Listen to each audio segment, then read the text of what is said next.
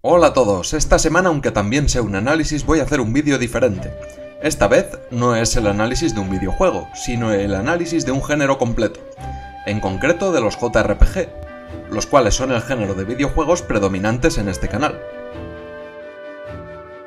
Sí, me habéis pillado, este análisis viene dado por cierto artículo polémico que realizó cierto portal de videojuegos de habla hispana, y con el que cualquier persona a la que le guste jugar este tipo de videojuegos estará en completo desacuerdo. No voy a hacer lo que está haciendo todo el mundo, que es ir leyendo dicho artículo y rebatiendo cada dato incorrecto que van soltando. Lo que voy a hacer es analizar las partes generales de este tipo de videojuegos que se me vayan ocurriendo, y para hacerlo más dinámico, y como sé que voy a olvidarme de cosas, podéis completar las características que falten en la caja de comentarios. Dicho esto, podemos empezar con este análisis general de las características más importantes del género de los JRPGs.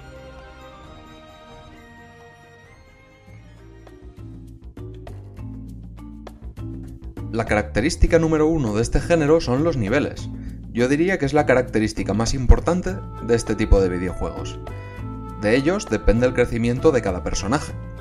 En algunos juegos de este género los niveles no son explícitos. Por ejemplo, en el videojuego de la Remnant, juego del que por cierto podéis ver el análisis aquí en vídeos sugeridos, el nivel es cambiado por una variable global que se basa en la fuerza de todos los batallones que tenemos. Sin embargo, no deja de ser un nivel global. Como decíamos antes, los niveles son los encargados de hacer que cada personaje pueda dar un paso más allá en su curva de crecimiento, la cual suele ser representada por una gráfica. Aunque normalmente los juegos no nos la muestran, sí que podemos intuirla dependiendo de las características de crecimiento de cada personaje.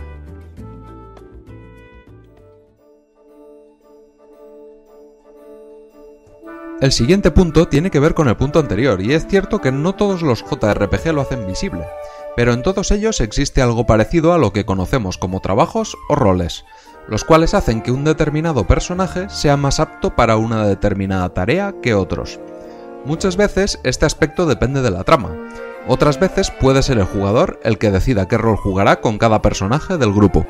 Tenemos por ejemplo los roles de guerrero, que suele ser especialista en causar daño y tiene buena defensa, el mago blanco, que tiene buena cantidad de puntos mágicos y gran poder de curación, el mago rojo, que es capaz de realizar magia blanca y negra al mismo tiempo, aunque suele estar un poco limitado, el tanque, que se encarga de recibir el mayor número de golpes posibles durante el combate, ya que posee una defensa férrea y hay muchos más ejemplos.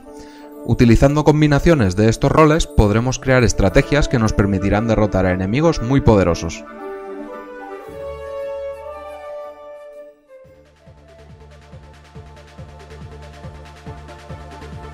Una característica también muy importante de los JRPG es su sistema de combate, el cual generalmente cambia mucho entre los juegos de este género.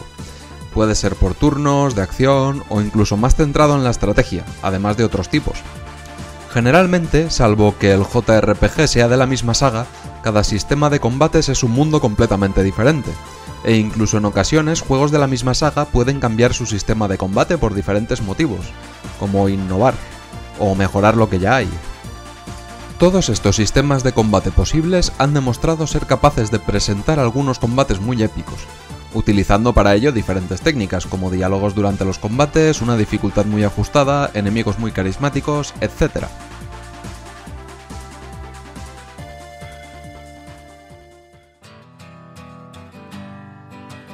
Si hemos hablado de los combates, también podemos mencionar las formas de entrar en los mismos.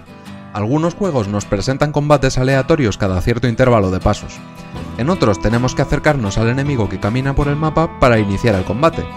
Y también está su variante, que sería golpear al enemigo para empezar el combate con ventaja o ser golpeado por él para iniciar el combate con desventaja.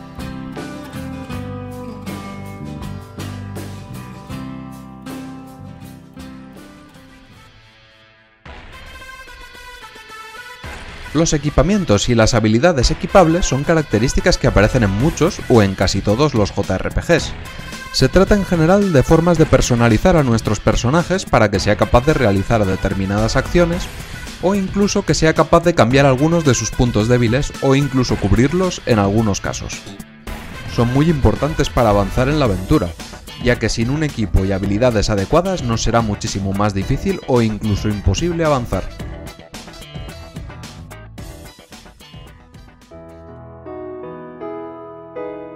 La narrativa de este tipo de videojuegos suele ser un punto fuerte a destacar, aunque tampoco puedo decir más sobre este punto en general, ya que cada juego lo lleva de una forma muy diferente, aunque sí que suele presentarnos un viaje del héroe.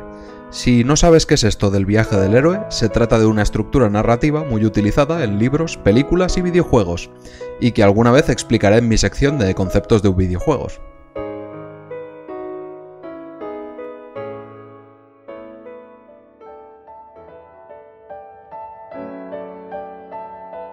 La duración es un punto fuertísimo de este género, ya que la gran mayoría de los juegos de este género suele tener muchas horas de diversión. Yo mismo lo comento en algunos análisis de los que hay en este canal. Juegos como por ejemplo Dragon Quest 11S o Xenoblade Chronicles 2 son un buen ejemplo de videojuegos enormes y con una calidad excelente. ¿Qué más se puede pedir?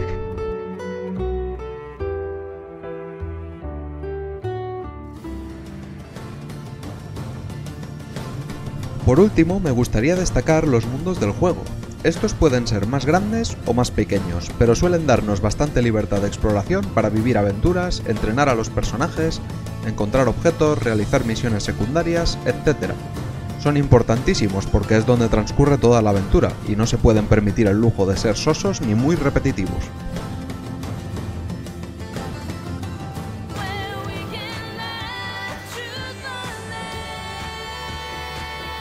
Y estas son las características que yo más destaco de los videojuegos de género JRPG. ¿Vosotros conocéis alguna característica más que sea interesante y que haya olvidado? Dejádmela en la caja de comentarios. Muchas gracias por ver este pequeño homenaje a este género de videojuegos. Si te ha gustado, dale a me gusta, suscríbete, comparte el vídeo en redes para ayudarme a crecer y también se agradece algún comentario para ayudarme a posicionar los vídeos. Nada más que decir, nos vemos en el siguiente.